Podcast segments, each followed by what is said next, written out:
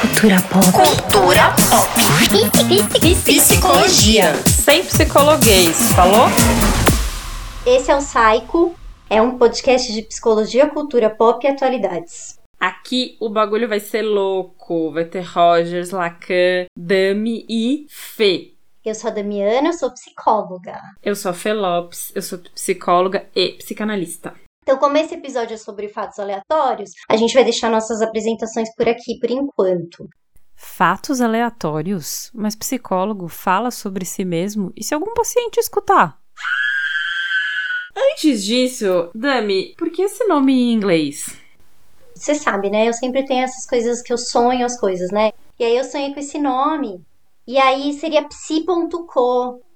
Só que psi.com parece tipo loja de pão artesanal da Zona Oeste, da de Perdizes, sabe?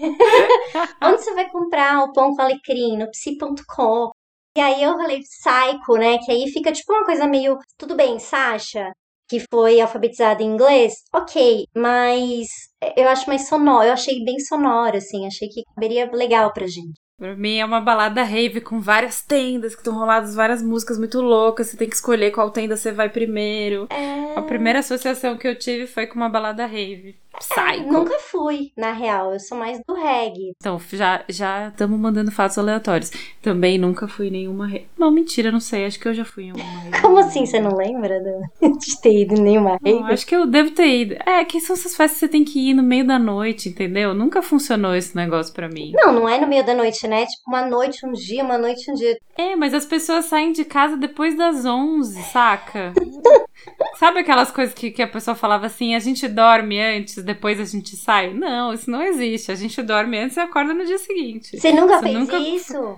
Você é louca. Fiz uma vez pra nunca mais, que daí eu acordei, tipo, muito injuriada de ter acordado, pensando, por que Deus? Por que que as pessoas fazem isso? De você acorda, 10 horas eu vou começar a me arrumar às 10 pra sair meia-noite? Não, você é louca. Ó, uma não, isso Não vai vez- pra mim, não. Eu fui viajar com quatro amigas, a gente foi pra Natal e Fortaleza. A gente chegava da balada às seis da manhã, tomava café no hotel, ia pra praia. Ficava lá, né? Tomava sol, dormia, comia camarão, não sei o quê. Aí a gente voltava pro hotel, tomava banho e dormia. Acordava às 10 e aí chegava na balada às 11, ficava a noite inteira, dia seguinte ia de novo pra balada.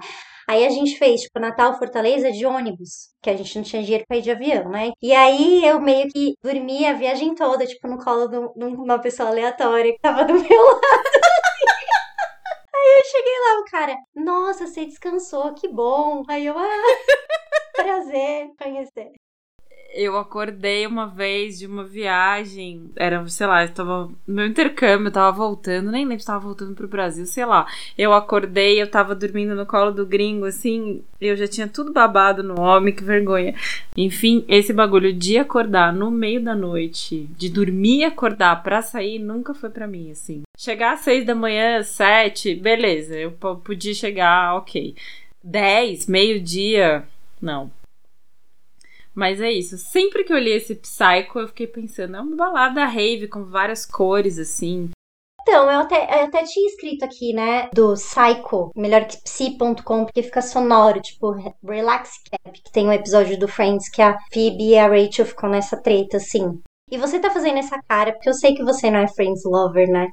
Não sou Friends Lover. Eu pego uma coisa ou outra, uma referência ou outra que já me contaram, tipo aquele da camiseta que eu já esqueci o nome. Frankie says relax. É, é isso. Isso, é, esse eu sei, mais nada. É muito longo, eu não gosto desses seriados que não tem fim. É, desculpa, gente. Eu não acordo no meio da noite, não assisto seriados longos. São 20 Não minutos de 10, Não, mas de não 10 tem fim, anos. tem mil 20 minutos por episódios, 10 não anos. acaba no... Mas, não, 10 anos, você é louca? Não, 10 anos, cara. 10 anos é um casamento, já basta o casamento, você é louca. E Grey's Anatomy, 17. pau. Grey's Anatomy, mas jamais, assim... Que, cara, dura muito. Eu gosto que tenha começo, meio e fim. Qual série que você já assistiu que teve começo, meio e fim? É, Olhos que Condenam, Não Ortodoxa, tô pensando nas mais recentes. Por exemplo, uma série que eu amei muito, já agora dessa fase nova, que é Once Upon a Time. Não sei se você sabe qual que é. Nossa. Que são os personagens dos contos de fadas. Que- Eu acho o roteiro deles muito bom. Só que, cara, começa a ficar muito. Já começa a me irritar. Muitas temporadas eu já, tipo, beijo, tchau, quero fazer outra coisa. Agora eu vou ser bem teórica. Quando o arco narrativo começa a se repetir, eu começo a ficar entediada. Tipo The Handmaid's Tale, o conto da Aya. Não, Toda não vez acontece mal, uma desgraça deixar. no final pra ela não, Não encerrar. Pra ela, ela não consegue encerrar o negócio. Não. Aí volta tudo de novo para a Não, mesma história. Fê, Tipo, não, não gosto. como que ela vai encerrar? Gente, só dá um fim. A gente tem que aprender a que desapegar. Desmame, a desmama da vida. série, cria outra. Acaba, Não. fim, pronto, próxima Bom. série. Ó, vou te cortar porque eu não vou deixar você falar mal de The Handmaid's Tale. Então vamos lá. Você falou de arco teórico, né? Você falou que você. Ah, agora eu vou ser mais teórico e tudo mais. Por que, que a gente não quer ser muito psicologuês aqui, Fê? Por que, que a gente tá fazendo isso na real? Por que, que a gente tá aqui? É, porque a gente tá aqui, quem sou, onde vou, né? Tipo, perguntas É. filosóficas. É, por que, que a gente não quer ser teórica? Fazer um podcast sobre psicologia bem teórico, sobre conceitos, ego, id, superego. Não sei os conceitos do Rogers, aí você pode falar. Congruência, empatia, aceitação incondicional positiva? Porque a, porque a gente não nasceu assim. Quem sabe numa outra vida. Nessa não veio, essa coisa de ser assim, bem formal e teórica não veio, de fato. E porque a gente quer trazer a psicologia para a discussão do cotidiano, que sempre foi a psicologia que nos interessou e é o que nos uniu, inclusive, né? E aí a ideia é que esse podcast possa ser uma parada leve, com discussões atuais, de temas atuais, de quem somos, a, passando por Beyoncé, as queimadas no Pantanal e tudo mais que o universo. A do universo e tudo mais, a Anitta, Ludmilla e as tretas da web, porque a gente curte, e falar de psicologia através da cultura pop, que é o que nos interessa de fato. Psicologia rua, aqui é- eu tenho pensado nisso. A rua é nós. É isso. A minha psicanálise nunca foi academia, sempre foi rua. E eu aprendi com uma psicóloga chamada Damiana que no mundo existem 7 bilhões de pessoas. Se 30 pessoas quiserem fazer terapia comigo, eu falando é nós, treta e outras outras coisas que eu falo que eu não vou publicar agora no- neste primeiro episódio, nos meus atendimentos, tá ótimo. Os outros podem ir lá fazer análise com as pessoas que falam difícil, porque tem público pra todo mundo, gente. Como seria falar é treta difícil? Esse é um momento muito desafiador que você está passando. Esse é um momento muito desafiador que a senhora está vivendo. Sinto, sinto que. Não, nem sei o que eu sinto. É treta. Não sei como é que eu traduziria treta em psicanalesa, assim, lacanês. Como seria? Será que treta tá no grafo do desejo? Hum, você nem deve saber do que eu tô falando. Não sei do que você tá É, falando. aque- aquelas- aqueles desenhos bem loucos que o Lacan fazia. O Lacan devia ser um cara muito louco. É treta que a gente fala hoje, devia ser o grafo do desejo da época dele, entendeu? Devia ser as gírias que os intelectuais usam. Devia ser lá, aquelas que eles falam. Eu aprendi esse final de semana objeto A. Aprendi isso. É tipo quando você vai, o professor explicou assim. Quando você vai abrir o coco, aquele aparelhinho que tira o, o pedacinho do coco. Ah, foi um bom. É esse o significante. É por isso que eu decorei, porque eu amo praia, né? Fez todo sentido pra mim. Aprendi tudo de Lacan com esse exemplo. Então, falar em praia, a ideia é que esse podcast seja tipo um dia na praia, assim. Não depois da ressaca da balada, mas o dia da praia que você tá lá olhando pro mar, comendo um peixinho com limão, tal, nananã. Sem espinha. Sem espinha, é, sem espinha não dá pra garantir, né? Porque nada garante nada, já diria Varia Conelli.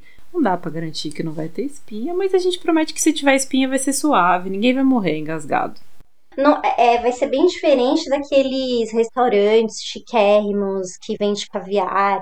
Aquele, aquelas ovinhas que vem em cima do sushi que a gente come no rodízio é caviar? Dizem que Ou é, não? né? Não sei se é verdade, porque você sabia que estavam querendo botar salmão como, como ultraprocessado. Mas você sabe que aqui no Brasil ele é rosa porque é corante. Não existe salmão rosa aqui. Ele come a ração com corante pra ele ficar com a corzinha de salmão, porque lá na Noruega ele come crio, que é um camarãozinho rosinha, por isso que ele tem aquela cor. Damiana é cultura, cara. Como você sabe Ó. esses, esses fatos da Noruega? Foi na sua época de comissária de bordo? Roda a vinheta do avião. Última vez, eu não fui comissária de bordo. Eu sempre amei muito avião e viajar. Quando eu tinha 17 anos, eu fiz um intercâmbio. É, e aí eu fui pra Inglaterra.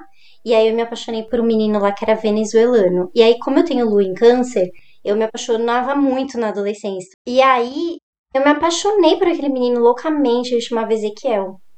Enfim, aí eu fui, me marcou essa viagem. E quando eu voltei, eu fiquei, tipo, com esse sonho. Tipo, eu vou trabalhar com avião, porque eu quero me sentir perto daquela viagem que mudou minha vida. Não sei o que, mudou minha vida mesmo. Foi uma viagem bem importante, assim. Assim que eu tirei minha carta, eu pegava o carro e ia pro aeroporto de Guarulhos para sentar no McDonald's e ficar vendo os aviões na pista decolarem e pousarem. Quando entrei na faculdade, que a minha primeira faculdade foi turismo, né? Eu falei, não, eu vou fazer turismo porque eu gosto de viajar. É tipo a pessoa que menos viaja, porque quando tá todo mundo viajando, você tá trabalhando, Exatamente. né? Exatamente. E aí eu fui num dia lá no aeroporto de Congonhas e distribuí currículo para todas as empresas. Aí a TAM, a Varig e a Gol me chamaram Meu Deus, ainda pra... tinha Varig. Não, a Gol não existia. É. A TAM, a Varig e a Transbrasil me Nossa, chamaram pra mano. fazer um... Entregou a idade. Pois é. Pra eu fazer um, uma entrevista. Só que a Transbrasil tava, tipo, falindo. Eu falei, não, não vou perder, vou, vou trabalhar num lugar que seja mais seguro. E aí eu escolhi fazer na TAM. E aí não passei. Fiquei na lista de espera pra ser recepcionista de check-in. Então aquela menina que trabalha no check-in, que pergunta janela ou corredor, era eu. Na minha imaginação, a pessoa que pergunta janela ou corredor é a mesma pessoa, só que ela tá num tipo, num turno diferente, entendeu?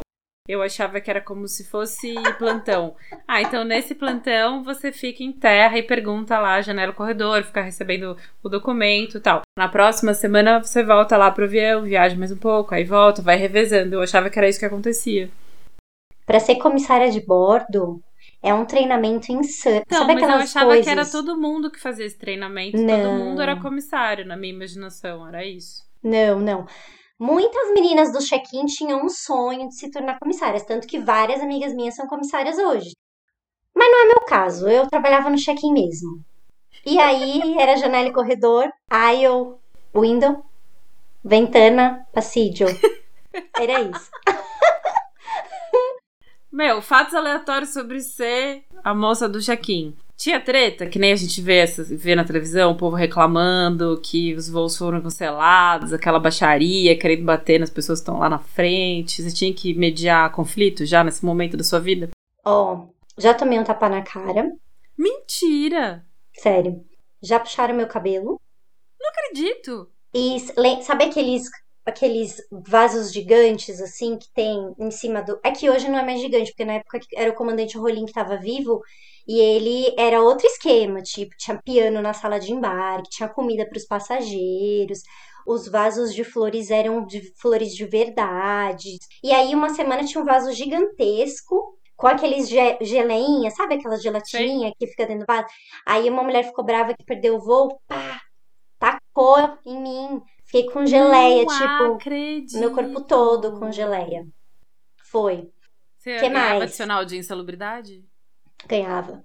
Mas não por isso, né? Não por isso. Mas porque trabalhar perto da pista de voo, de pouso e tudo, você ganha adicional, né? Por conta do barulho. Ah, é? Não sabia, não. É, Eu achei é. que você ganhava pela violência mesmo. Tá exposto em, em território de risco. E aí depois eu mudei pra sala de embarque, que aí na época não tinha ainda é, os fingers, que é- são aqueles túneis que levam pro avião, era todo mundo andava na pista. Você já tinha viajado por Congonhas nessa época? Eu comecei a viajar muito cedo. Ai, preta privilegiada. Então, eu ia falar isso, eu nunca tinha viajado por Congonhas. Eu trabalhava lá, mas eu sabia que você tinha viajado. Primeira viagem que eu fiz, eu devia internacional, eu devia ter uns 3, 4, devia ter 4 anos, porque o meu pai trabalhava para uma empresa america, ah, inglesa. E então acho que ele ia ser transferido. E acho que ele conseguiu lá meio barganhar não ser transferido, mas ficar um tempo lá, sei lá, e a gente foi junto. E aí tem uma história bem engraçada desse momento, engraçada pra eles, né? Pra mim, acho que não deve ter sido tão engraçada, mas eu não lembro. Nessa trip que era muito longa, a gente, eu entrei no avião e apaguei. Acordei na Inglaterra. Mas você desmaiou? Não, aqui eu devia ter um botão de pânico dentro do meu, da minha cabeça, que eu entrei em modo de segurança, entendeu? Então, tipo, pânico, pum, apaga o sistema. Se, se você quer continuar aqui, corpo, você fica. A alma tá indo embora. Tchau, adeus. Durante muito tempo isso foi uma piada na família de que ah, a Fernanda apagou antes do jantar, nem viu o jantar. Né? Eu devo ter apagado porque eu devia estar apavorada. Mas isso continua acontecendo? Não, isso aconteceu muitos anos, assim, muitos, muitos. Até eu entender que eu apagava, que eu tinha sono quando eu tava com medo. Mas levou Olha. muito tempo. Muita terapia, né? A gente sabe que terapia funciona porque a gente passou por ela. Maravilhosa, é, terapia. Muitos anos. Terapia, análise. Aí foi isso, essa foi a primeira viagem e a gente chegou aí outras vezes pra Inglaterra em função disso, sim. Mas era um rolê desses, que a empresa que pagava. É, e aí a gente ficava lá e conhecia os lugares enquanto ele trabalhava. Você lembra? Mano, eu lembro de pouco. É engraçado, né? Porque essas coisas se confundem com o que as histórias que te contam, com as fotos que você vê e com a sua memória, né? Então, o que que eu lembro? Eu lembro que uma vez a gente ficou preso no elevador durante muito tempo no hotel. Isso é memória de criança. Eu lembro que nos, nos restaurantes, quando você fazia aniversário, vinha o sorvete com aquela vela que faz assim, sabe? Tss, Sei, eu tenho uma história boa de, dessa vela, depois você me pergunta, eu vou te contar. E que não tinha no Brasil. Então eu queria fazer aniversário toda vez que eu ia no Em Brasil! Porque eu achava não have. muito. Não have no Brasil, moço. Que era muito maravilhoso. Daddy, eu preciso fazer aniversário na Inglaterra por conta da minha vela. Cara, e tinha uma coisa que hoje, né, véia, já tal, tendo, sabendo mais questões sobre raça, racismo, é, não adianta, né? Fatos aleatórios, mas nunca é tão aleatório assim em todo lugar que eu ia, as pessoas queriam me levar para me mostrar. Então, tipo, a gente ia num Burger King, nem devia ser Burger King, mas whatever, ou um desses, uma dessas lanchonetes. Aí, os caras ficavam encantados com o meu cabelo e com a cor da minha pele e pediam para me levar para mostrar. E meus pais sempre deixavam. E aí ia lá, mostrava a Fernanda tal. E eu nunca tinha entendido. Agora, olhando para trás, depois eu fui para Inglaterra já muito mais velha, eu entendi que isso aqui que eu tenho é muito diferente do que eles têm lá. E quando eu era criança, devia ser mais ainda, né? Trinta e tantos anos atrás. Então eles sempre me levavam e tal, e eu não falava inglês. E aí a única coisa que eu sabia era falar she doesn't speak English, que basicamente significa ela não sabe falar inglês. Ela quem? Se a ela era eu. Então as pessoas perguntavam e eu respondia she doesn't speak English. E aí as pessoas saíam rindo, assim. Deviam achar fofo, né? Sei lá eu ouvia meus pais falando, né? Então eu ia só repetir. Eu já era um pouco tímida desde criança, né? Eu ia lá, entendeu? Era isso. Eu ia lá. Quer me levar para me mostrar na cozinha? para todo mundo ver? Ou, sei lá, a exótica aqui? É, tá bom, beleza. Mas não precisa falar muito comigo, entendeu? E teve uma história engraçada também dessa viagem. Essa eu não lembro, essa eles contam. A gente foi na casa de um cara com quem meu pai trabalhava e eles têm uma coisa lá. Os caras não deixam comida na mesa assim que nem a gente, né? Vai se servindo aí, fica à vontade, come até passar mal. Não, não tem esse rolê. Principalmente carne, porque é uma parada muito cara. Então, o que, que, a, que, que a pessoa fez? A pessoa serviu todo mundo e meteu lá um bife em cada prato e levou a carne pra cozinha. Eu tava comendo, sempre fui comilona, acabou a carne, falei, quero mais. Aí meu pai, fica quieta, Fernanda. Eu, pai, quero mais, tô com fome. E fiquei lá falando português, ninguém entendia. E acho que ficou uma torta de climão, assim, né? A pessoa começou a perguntar o que, que ela tá falando, o que, que a menina quer. Aí eles ficaram sem graça acabaram falando, não, é que ela queria mais um pedacinho de carne. Aí eles vieram, deram mais um pedaço só pra mim, levaram a carne de volta. Na, na minha família, que fiquei, era lá em. Eu não, fiquei nem, eu não fiquei em Londres, né? Eu fiquei numa cidadezinha pequenininha chamada Brighton, que é uma praia Sei. que tem eu fui para lá depois, com, quando eu fiz intercâmbio com 18, eu fui. Ai, gente, a gente é tão rica, né? Fizemos até intercâmbio. Que ano que, que privilégio. Foi? Aquelas, né? Que ano que você foi? Puta, mano, acho que era 2000. De 2000 para 2001. Ah, não acredito. Fatos aleatórios Quero. descobrindo coincidências aqui. Gente, eu tava vivo. muito lá. Meus pais moraram lá em 81. Eles casaram em 80 e aí em 80, e aí eles foram morar fora. Então eles moravam, moraram em Brighton. Minha mãe trabalhava de é, empregada no, no hotel e meu pai arrumava as camas, eram tipo uns serviços gerais, assim. Uhum. E aí depois que minha, eles quiseram ir para França, E aí eles moravam, moraram numa cidadezinha, numa cidadezinha chamada Nancy. E lá que eu fui feita. E aí depois, obviamente, eles falavam muito bem das cidades e que, ai, não sei, quando vocês forem fazer intercâmbio, aí foi eu e meu irmão, a gente foi pra, pra Brighton, os dois. Tenho uma impressão que na nossa geração e dentro da classe social que a gente tava, claro, é, essa coisa do intercâmbio era muito forte, né? Porque depois eu não, eu comecei a ver, eu tenho uma irmã 10 anos mais nova, esse movimento bem diferente, assim, não era tanta gente que se interessava por isso, que queria ir, não era uma coisa tão comum.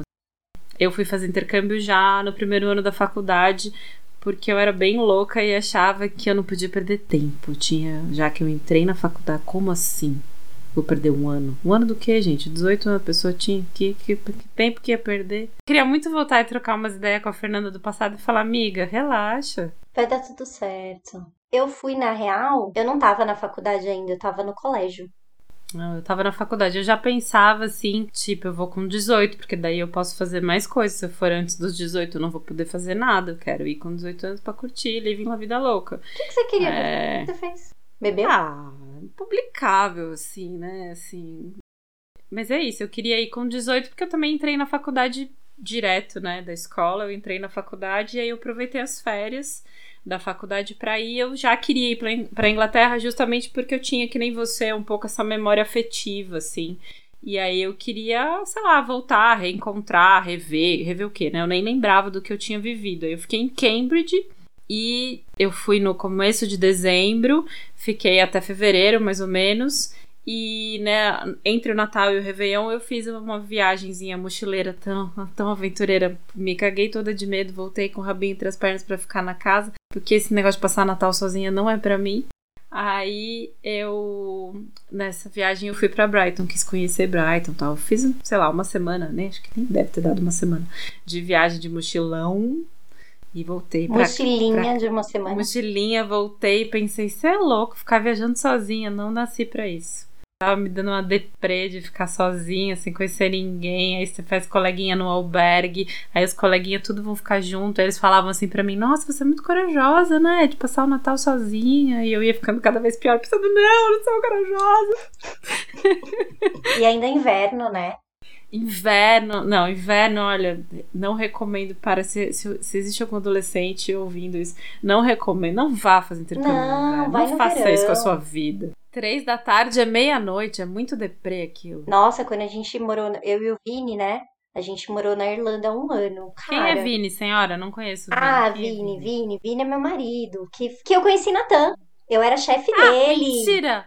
É, eu era chefe dele. Ele também era o menino do check-in? Ele também era um menino. Na verdade, ele era meu funcionário, vou deixar isso claro aqui. Eu era chefe dele, e aí eu fiquei afim dele, e aí ele começou a fazer, sabe o quê? Ficar com a menina da loja. Que Porque o check-in. O check-in é na. Ele, é, a gente ficava, na real, ele foi, foi, sacana. Assim, ó, ficava a loja de frente pro check-in. Quem já foi lá pra Congonhas sabe. E aí a menina da loja lá, que ela tem um apelido, mas não vou falar. É, minhas amigas sabem. E aí eu falei com a minha chefe, que, que é uma pessoa incrível, que eu amo ela até hoje, pra tirar ele do check-in, pra ele parar de paquerar. Aí mandei ele pro outro setor. Mentira! Você alterou o destino. É, tipo de volta pro futuro. Eu tenho, eu tenho uma pergunta para você, voltando para psicologia. Por que que você acha, ou como é que é isso na sua abordagem teórica rogeriana, a questão da neutralidade do terapeuta?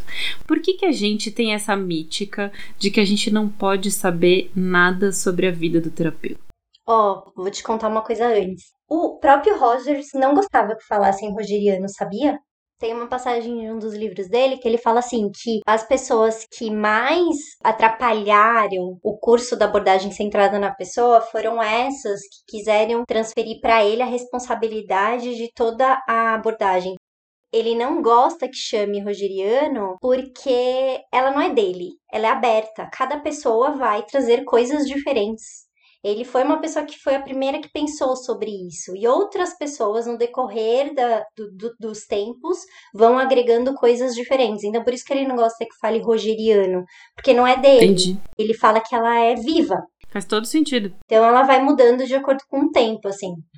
Enfim, a gente não considera dentro da abordagem a neutralidade, não tem essa coisa. Eu, isso muito na faculdade, né? Que eu lembro que eu, que eu aprendi. Ah, não pode saber nada sobre você. E aí eu tinha um professor que é um cara incrível. E aí ele falava assim, que ele achava meio ridículo isso, porque uma vez ele tava fazendo terapia e aí ele saiu da terapia, tava uma chuva torrencial. Aí ele pegou o carro dele, e aí quando ele sai, o terapeuta, tipo, tomando chuva.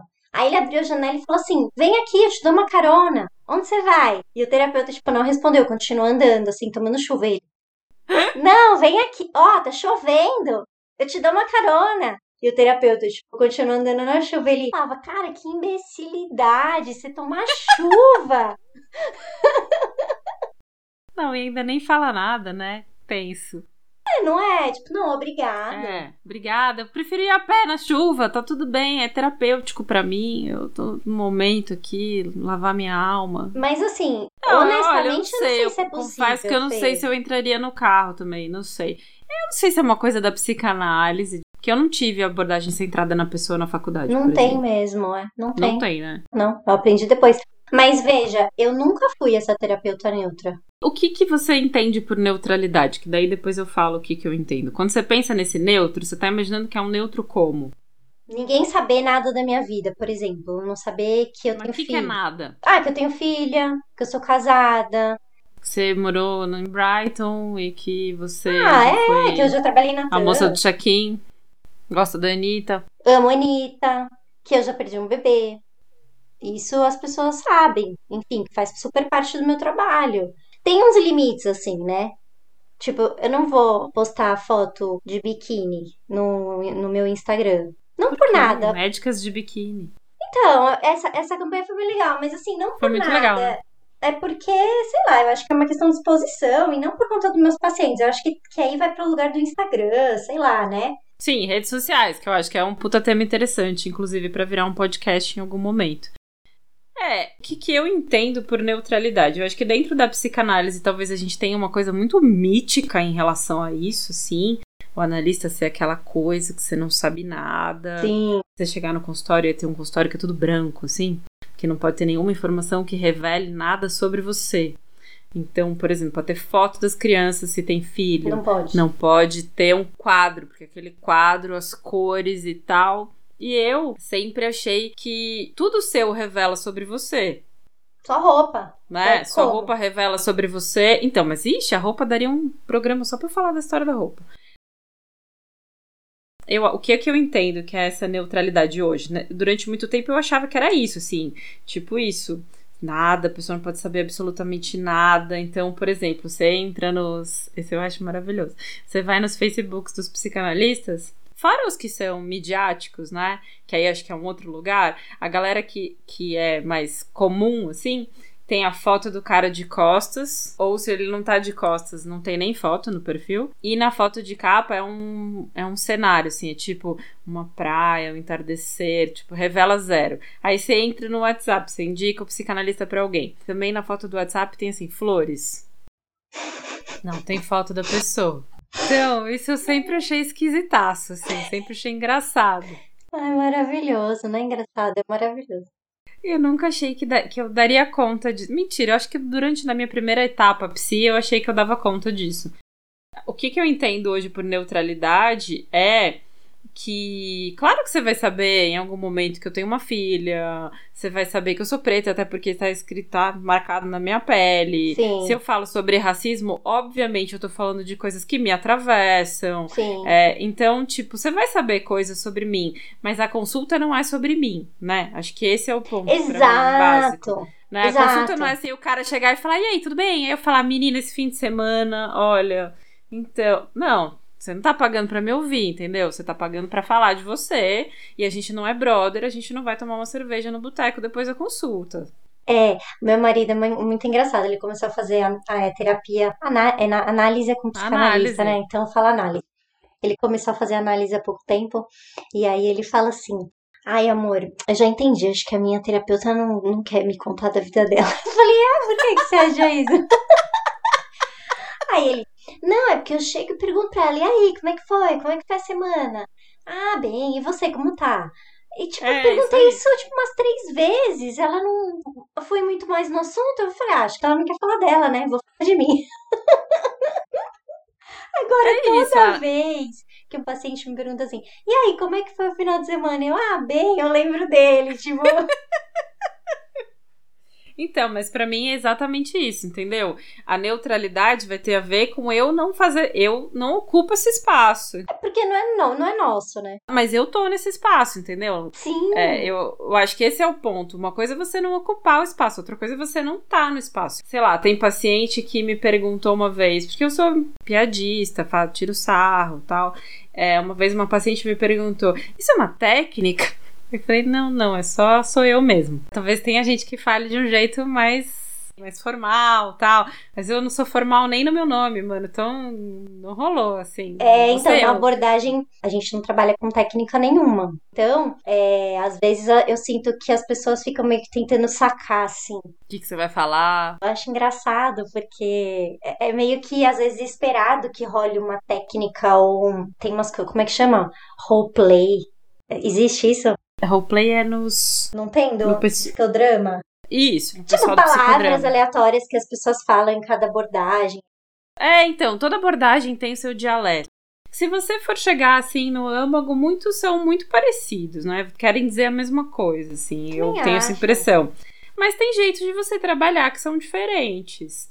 É, eu acho que uma coisa escrota que a gente acaba fazendo, principalmente quando a gente é mais jovem, recém-formado e recém-apaixonado pelas suas próprias abordagens teóricas, é ficar achando que você tem uma que é muito melhor do que a outra e funciona muito mais. Se não for naquela abordagem, não, o paciente não vai ficar bom. Então, Lacan diria que isso é garantia do imaginário. Mas eu acho que tem uma ideia, né? Pelo menos logo que a gente se forma, de que a gente sabe mais sobre a pessoa do que ela mesma. Antes da gente começar a gravar, eu fiquei pensando nisso, assim, no lance das abordagens e tal. E eu fiquei pensando que eu não escolhi ser psicanalista. Quando eu fui fazer psicologia, eu nunca tinha feito terapia. Eu não conhecia, conhecia zero de psicologia. O que eu conhecia de psicologia era que era alguma coisa que tava que na USP era biológicas, eu acho. Eu tô viajando, se eu estiver falando errado, alguém corrige. E na PUC era humanas, e eu gostava de biológicas e humanas, então tava resolvido. E aonde eu ia, as pessoas falavam os problemas delas pra mim. E eu queria ajudar seres humanos, era isso. Como 90% da galera que vai fazer psicologia chega na faculdade. Uhum. E nessa época eu queria trabalhar com RH. Ah, nunca trabalhei. Com RH que eu queria usar taier. Eu, ah, outra piada. E que eu nunca usei, graças a Deus. Nada contra o taier, tenho até alguns amigos que usam. Um pouquinho de coisas contra o Tair. É, talvez um pouco. Mas Com é, ombreira, talvez. Ah, com ombreira pode ser até mais descolado, você botar um tênis, não sei. Mas eu tinha uma, uma visão, assim. Na real, não tinha nem visão do que, que era psicologia. E eu curti psicanálise, fez sentido pra mim nas Uhum. aulas. Então era isso, as coisas iam fazendo sentido. Quando eu tive Lacan a primeira vez, foi encantador, assim. Foi o que eu falei, do que eu entendi, né? Obviamente, porque o povo fala muito difícil. Eles fazem bastante questão pra você não gostar dos caras, assim. É tipo, pra te testar. Eu achei super interessante o lance da fase do espelho e tal. Achei, achei que fazia super sentido pra mim. E eu senti a falta aí depois, quando eu voltei pra psicologia, depois da época que eu parei um tempo e tal, depois eu Uhum. posso contar isso aí. Eu senti a falta de ter uma coisa que fosse menos intuitivo. Menos eu vou lá e faço. Eu queria, eu queria saber o que fazer. Eu Uhum. queria ter mais recurso pra conseguir fazer sozinha. Essa era a minha principal angústia. Porque você vai pra supervisão, você conta o caso, o seu supervisor fala uma coisa brilhante, você fala. "Ah, Nunca vou conseguir viver sem esse cara. Fudeu. Porque eu vou precisar falar de caso toda vez pra essa pessoa, porque essa pessoa que descobriu alguma coisa sobre esse caso que eu não consigo ver. Que acontece muito em supervisão, né? Vamos falar a real, não sei Ah, como mas é é o dia seguinte, né? Também. Vai. Sim, é o terapeuta do dia Eles seguinte. são, eles são muito fodas, sim. Quem a gente supervisiona. Mas tem outros jeitos de supervisão, né? Eu descobri isso nesse, nesses últimos tempos, assim.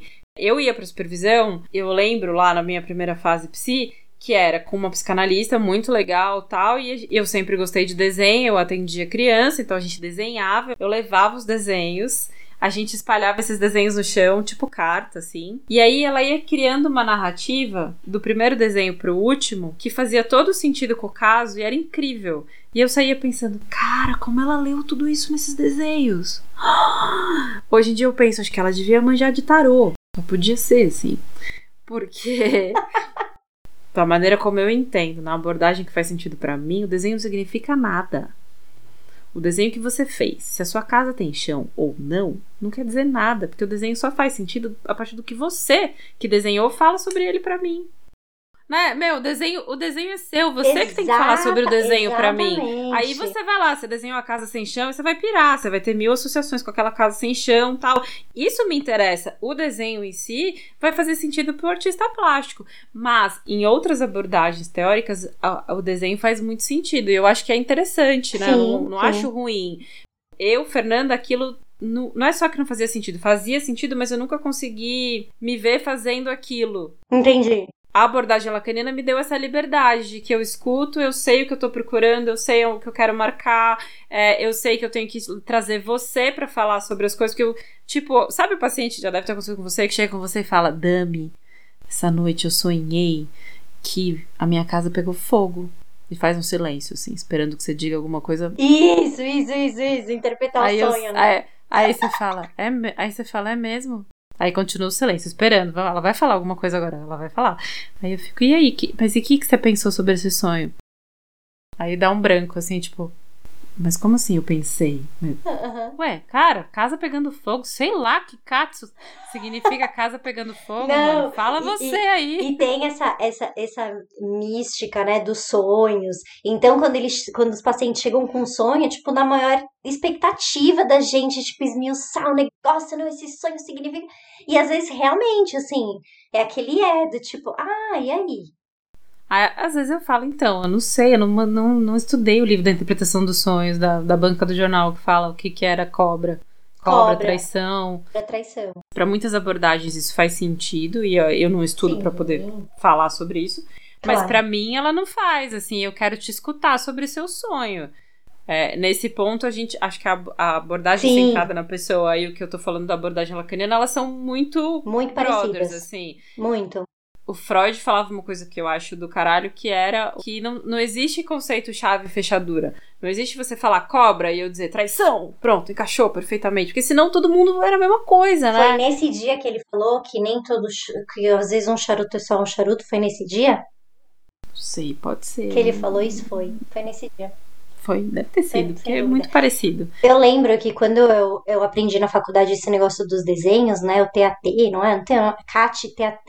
Não, esse é de análise do negócio. Árvore, pessoa, casa, árvore, pessoa. HTP, mas esse é outra coisa. Porque os Sim. testes têm toda uma lógica. Sim, sim, sim. Mas mesmo assim, você aprende algumas dicas do negócio. A árvore com o negócio ali, com não sei o que da fruta, né? E aí depois. A Eu nunca mais desenhei igual. Eu no chão. Não, porque eu desenhava o buraquinho no tronco. Aí eu falei, não, isso é não sei o quê, buraquinho é, o- é não onde pode. está o trauma, dependendo da altura, qual é a idade que foi o trauma. E eu, que sempre fui uma pessoa que desenhou muito, muito, muito mal, cara, eu passava mal com esses negócios de desenho. Porque eu falava, meu, se alguém ver esse desenho, vai achar que, sei lá, que eu tenho um problema sério, assim, de traumas. Porque eu não sei desenhar. Eu desenho a pessoa com um pauzinho, eu desenho voando, eu faço graminha. E é isso. Ah, mas se você fizer graminha já tá bom, porque tem chão, não tá Então, por isso que eu decorei, Fê. Isso é uma coisa que eu nunca mais esqueci, a história do chão. Tem que Nunca fazer mais. chão, a casa não pode voar, tem que ter telhado. Dicas, dicas pra você que vai fazer desenho. Dica pra você que vai fazer um teste psicológico. Ai, que horror. Que horror, não, é mentira, é brincadeira. Deixa. Cara, teste psicológico. Eu tenho uma grande amiga, não tão assim próxima hoje em dia, que é neuropsicóloga e que trabalha com testes e que tem um trabalho super bonito com isso e que deve manjar dessas paradas muito mais do que a gente. Mas é isso, na prática, cara. Eu acho que a gente vê muita coisa bem louca, que é a pessoa que fez um teste uma vez e já consegue dizer todo o diagnóstico da vida do paciente. Eu penso, mano, É, que eu acho que é uma coisa bem problemática, né? eu tenho um pouco de medo dessas, dessas coisas mágicas. Eu não vou nem dar exemplo, porque, enfim, porque eu não quero ser né, preconceituosa e nem julgadora com nada disso. Mas eu acho que hoje em dia tem umas coisas assim meio mágicas, né? Ah, você faz uma dessa, você já vai descobrir toda a sua vida. Você faz cinco dessa, acabou, não sei o que, nananã. E eu, eu honestamente acho que não é bem assim, né? Que as coisas funcionam. O Bruno sempre fala sobre os os terapeutas gringos, quando você vê aqueles programas tipo acumuladores, o cara tinha aquela casa cheia de tralha tal, aí ele não consegue desapegar das coisas, geralmente são os caras bem loucos assim, não consegue desapegar das coisas, aí vem uma psicóloga, um psicólogo, fala uma hora com o cara, o cara de repente ressignifica a vida dele toda naquela uma hora e pá, desapega de todas as coisas da casa. Eu queria, queria muito ser essa pessoa. Eu acharia que Ia ser muito mais fácil eu meu amo trabalho. Esse programa. Assim. Gente, eu assisti uma vez que a mulher tinha cinco gatos mortos atrás do, do sofá dela e ela não tinha visto. Sério. E aí eles tentando tirar as coisas e ela assim agarradinha num saquinho. E, e aí eles tirando, tipo, carcaça de gato morto. Os reality shows mais malucos que você pode imaginar vêm de lá, né? Eu Os amo reality, show ruim, de sabia? cada coisa. Eu amo reality show ruim também, ó, tá vendo? Coisas em comum. Fatos aleatórios, coisas em comum. Bom, acho que podemos ir caminhando para o final desta gravação. Sim. Com perguntas sobre, tipo, entrevista com Marília Gabriela. Eu posso começar, Damiana. Uma alegria. Bate bola, Explica, vai. Fê, por que, que a gente Não? vai fazer isso? Ok. Por causa do filme. Ah, então explica você, eu não sei explicar esse pedaço, desculpa. O que, que a gente vai fazer? A gente vai chamar pessoas, convidados, pra vir aqui falar com vocês, com a gente, né? Agora eu entendi. É isso, Fê. Pô. Vou explicar pra vocês, galera, que a minha companheira aqui não, não sacou. Antes disso, eu vou te contar uma coisa da velhinha. Sabe a velhinha que. É que as pessoas não estão vendo. É aquela velhinha que se acende e solta fia... faíscas. Ah, vela, eu entendi que era uma velhinha. Não, Uma vela. pessoa velha. Sei, fala da vela, a vela que tinha lá na Meu Inglaterra. irmão no- fez aniversário sorvete. de 4 anos. E aí, antigamente, você lembra a mesa de papel crepom que era?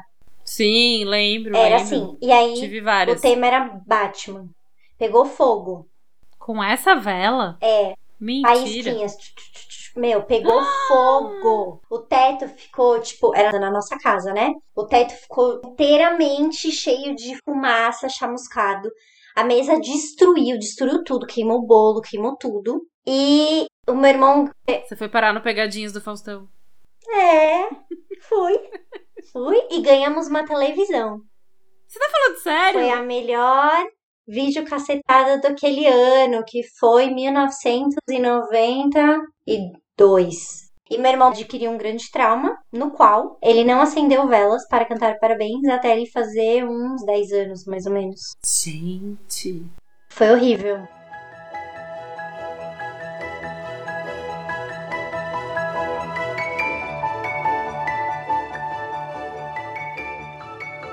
Bom, então o que que acontece?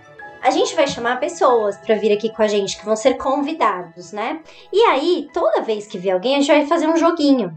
Um joguinho baseado numa coisa muito psicológica e que seja acessível também à população. Então, nesse momento, eu peguei o filme Divertidamente, que a Manu assistiu 52 vezes e que é maravilhoso. Eu pensei em pegar várias coisas importantes do filme pra gente fazer um bate-bola. Um bate-bola, Marília Gabriela. Na Xuxa tinha também aquele intimidade, eu não chamava intimidade. Se, as- se a gente, pessoas ouvindo a gente, elas vão estar em, em casa ou em algum lugar falando, chamava não sei o que, chamava não sei o que lá, que eu não lembro não. Então, por isso que aí a gente pegou essas palavrinhas pra lançar pra fazer tipo um bate-bola. Agora eu entendi. Então vai. Uma alegria, Damiano. Tem as básicas, né? Que é o nascimento da minha Não, filha. senhora, uma, uma, uma, Não, senhora. Mante- uma não- Atenha-se à pauta. Fê, não consigo. Rigor uma. na pauta. Uma. Uma alegria. É, eu acho que o. o é... Ai, eu tô nervosa. Pera. eu fico muito pressionada com isso. É tipo espoleto. Eu não, eu não consigo. Primeira que vem na cabeça, vai. Vou, vou- eu vou, vou mudar, não vou pedir alegria. Uma tristeza. Morte da minha avó. Um nojo. Eu tenho um nojo, mas eu gosto dele, que é limpar a orelha. Eca. Eu acho nojento, mas eu amo. Sabe aquela coisa que você quer nojenta, mas você gosta de ficar olhando? Uma alegria. É. Alcachofra com parmesão, que meu pai faz. Uma raiva. da corrupção. Ah, Gabriela Prioli. Ai. Não, tô brincando. Eu tenho raiva. Mentira, nem é a Gabriela Prioli, nem sei se é ela. Só, só Ela fala isso? mandei fala? aqui. Não sei. Machismo, patriarcado. Machismo. Eu tenho raiva de, de post no Instagram que finge que não tá vendendo coisa, mas tá. Tenho muita raiva. Uma memória base. Por que não? Lembra no Divertidamente tem as bolinhas douradas que são memórias base? Eu tenho uma memória base que foi. Um dia, acho que eu tinha 4 anos, eu tava no Ibirapuera com meu pai e ele comprou balão de hélio. E aí eu brincava, tipo, soltava, ele pegava. Soltava, ele pegava. Aí teve uma hora que eu soltei, ele não pegou, o balão foi embora. Ah, E aí eu tenho muito essa imagem na minha cabeça, tipo, do balão indo embora. E, e aí eu olhando pro meu pai e vendo, tipo, uma decepção na cara dele. Que assim, veja, provavelmente isso não aconteceu porque ele não lembra dessa história. Porque eu já levei pra terapia várias vezes e eu falei, pai, você lembra ele? Filha, isso não aconteceu. Eu falei, pai, isso aconteceu. e me traumatizou porque eu te decepcionei. Ele, filha, eu não me lembro disso. E, e aí foi isso, tipo, eu lembro dessa sensação, estou te decepcionando, assim, sabe? Então eu tenho pavor dessas bexigas. Tanto é que aniversário, raramente eu faço. Um dia a Manu quis uma e comp- alguém, acho que a avó ou o avô compraram. eu queria ter muito dinheiro pra fazer uma festa de aniversário ter o teto todinho de balão de gazelle, eu acho lindo. Teto, não voando. Eu amarro na mão dela, eu tenho muito medo dela perder, assim. O primeiro dia que ela ganhou um, eu falava, filha, se você soltar ele vai embora. Por favor, deixa eu amarrar na sua mão. Ela, mamãe, tudo bem se for embora. Não, não é tudo bem, Pá, você pá, vai ver pá, depois que deu. for. Te deu uma porrada. Mãe, esse trauma é seu, não é meu. Tudo bem se ele for embora. Um amigo imaginário. Eu tive uma amiga imaginária, eu lembro dela, não lembro do nome dela. E é muito louco porque há pouco tempo atrás a Manu chamava uma amiga imaginária exatamente do mesmo nome da minha amiga imaginária. São coisas do psiquismo, não? E quando ela falou o nome, eu lembrei, mas pra mim, hoje eu não lembro mais, se você me perguntar o nome, mas eu lembro muito de brincar junto. Se o mundo fosse em 2D, o que você faria? Esse é desafio dos grandes. Então, é. Eu acho que é meio chato, meio terra plana, né? Talvez eu fosse Bolsominion se o mundo fosse em 2D. Minuto de silêncio, assim. Vai, valendo. Uma alegria, Fê Lopes. Não, deixa a alegria por último, é o mais difícil. Um amigo imaginário. Cara, eu não lembro de ter tido amigo imaginário. Eu lembro que na segunda série uma menina da minha sala morreu e eu achava que ela era minha amiga imaginária, mas era um pouco tétrico, eu acho. Que horror, mas ela morreu do quê? Um acidente de carro. Que triste. Foi muito marcante ela Nossa, demais uma criança morrer. Bom, memória base. Então, memória base pra uma pessoa que tem 13 fraturas no pé e etc é tombo, né? Caí, tava indo correndo pra conseguir pegar o balanço no recreio, que era raríssimo, assim. Eu tava, sei lá, no Jardim 2 ou no, na no pré-escola. E eu corri, né? Tipo, é, hoje é meu dia, eu vou conseguir finalmente sentar no balanço, chegou minha vez. Aí eu fui, corri, corri, corri, corri. Pá, tropecei, sei lá como é que eu fiz isso. Eu enfiei a mão, tinha um tipo cavalo de madeira, assim, no parquinho. Só que ele tava sem cabeça. Por quê, né? Por que fizeram isso? Aí eu enfiei a mão ali. Pá! Tem uma cicatra na mão até hoje. Desse, e não cheguei no balanço, infelizmente. Tive que ser socorrida. Não tomei ponto, mas acho que eu deveria ter tomado ponto. Mas saí pingando sangue pela escola. Eu nunca tomei ponto. Eu Exceto acho cesárea. que não. Exceto cesárea. É, eu acho que não. Uma raiva. de uma raiva, filha da puta, assim, de quando eu era mais, tipo, pré-adolescente, adolescente, que as minhas coleguinhas brancas falavam pra mim que, ah, então, e que esse cabelo fica bom pra você, né? Puta, isso me deixava com um ódio, filho da puta. Eu nem sabia o que que era racismo. Eu tinha um ódio dessa um ódio maldito dessa fala. Escroto. Pra mim falavam, por que, que você deixa assim? Por que, que você não arruma ele? Ah, não, que ódio. Não, então. Um nojo. Nojo, lagartixa e outros anfíbios. Todos eles. Uma tristeza. Eu poderia repetir a morte da minha avó, tipo você, assim, porque realmente foi triste. Mas. Meu, eu tava com tudo pronto resolvido para ir voltar para Inglaterra para ficar uns meses com um crush. E aí, quando passagem comprada, tudo, nossa, viver um sonho romântico da princesa. E aí o crush falou: "Não vem não que eu vou precisar fazer uma prova, sei lá onde, lá no meu país", e é isso. E para explicar para minha família, porque eu tinha contado todo um caô, porque afinal de contas vocês não podiam saber que eu ia ficar na casa do crush louca, né, cara? Aí eu tive que inventar uma outra história. Ai, gente. Enfim, esse é foi triste esse momento. Você não foi? Não fui, né? Por quê? Por que fazem isso com a gente? Ah, cara, pra quê, né? Entendeu? Sacou que eu ia? Não tinha necessidade, era só dizer, fulano, não precisa vir não, não vai rolar, tá? Não, tipo, por quê? Pra não... quem falou, vem. Acabou, Vem. a gente se conheceu aqui, foi lindo, Vem, e é vem, isso. vai ser maravilhoso. A gente vai passar um mês juntos. E eu já, tipo, meu Deus, é o sonho da minha vida. Ah. Uma alegria. Fim de prova de corrida. Minha alegria mesmo, uma alegria tipo de prova, foi o do Athlon em Santos. Foi assim, tipo, nada é comparável à emoção daquele dia de correr e pedalar, de que era 5 corre, 20 pedala, 2 corre. Ah, não tinha água. Não, era, era um duatlo, não era teatro. Eu não, Eu achei não que do Atlas você podia escolher se queria nadar, correr, andar de bicicleta. Quando é corrida e natação, chama aquatlon. Ah, é temático, entendi. Temático, temático. Aí eu fiz o duatlon, saí da bicicleta, eu nem senti as pernas e os batedores, porque a minha bicicleta era uma bike do Bruno, que é zero bike apropriada pra isso. É, mas era que eu tinha, eu não tinha sapatilha, tipo, primeira vez que eu tava fazendo um bagulho desse. Aí fui sozinha, viajei sozinha, tipo, muito aventureira. Aí fiz a bike, eu era a última da bike, os batedores andavam atrás de mim, sabe? Aqueles caras da moto falando: Sim. Pode liberar a rua que é a última! Libera a rua, é a última! e eu fazendo um mantra assim, tipo, mano, não vou me deixar bater por essa frase. Eu não vou, a bicicleta é ruim, eu sou ruim no pedal, mas a hora que eu pegar pra correr, eu vou matar quem tiver na minha frente. Aí tá, cheguei com a bicicleta, eu não senti as pernas, né? Então, a hora que você vai correr, parece que, é, sei lá, sua perna tá mole. Aí eu fui e não cheguei por último. Peguei pódio, terceiro lugar na minha, na minha faixa etária. Nossa! Ganhei até trof- ganhei até troféu. Que história de superação! Tipo quando meu irmão fez 11 anos e falou, pode acender a vela. Nossa, foi incrível. Queria repetir isso sempre. Muito maravilhoso. Ah, que lindo! Parabéns, Fê. O mundo 2D. Eu acho que eu viveria naquele mundo do filme que é do Salvador Dali, sabe? Das coisas bem loucas, assim. Acho que eu, meu, se o mundo fosse 2D, eu estaria num quadro do Salvador Dali. Ai, que profunda! Eu falei negócio do, da Terra plana. Da próxima vez você vai antes. É, eu ia falar isso, eu tive tempo.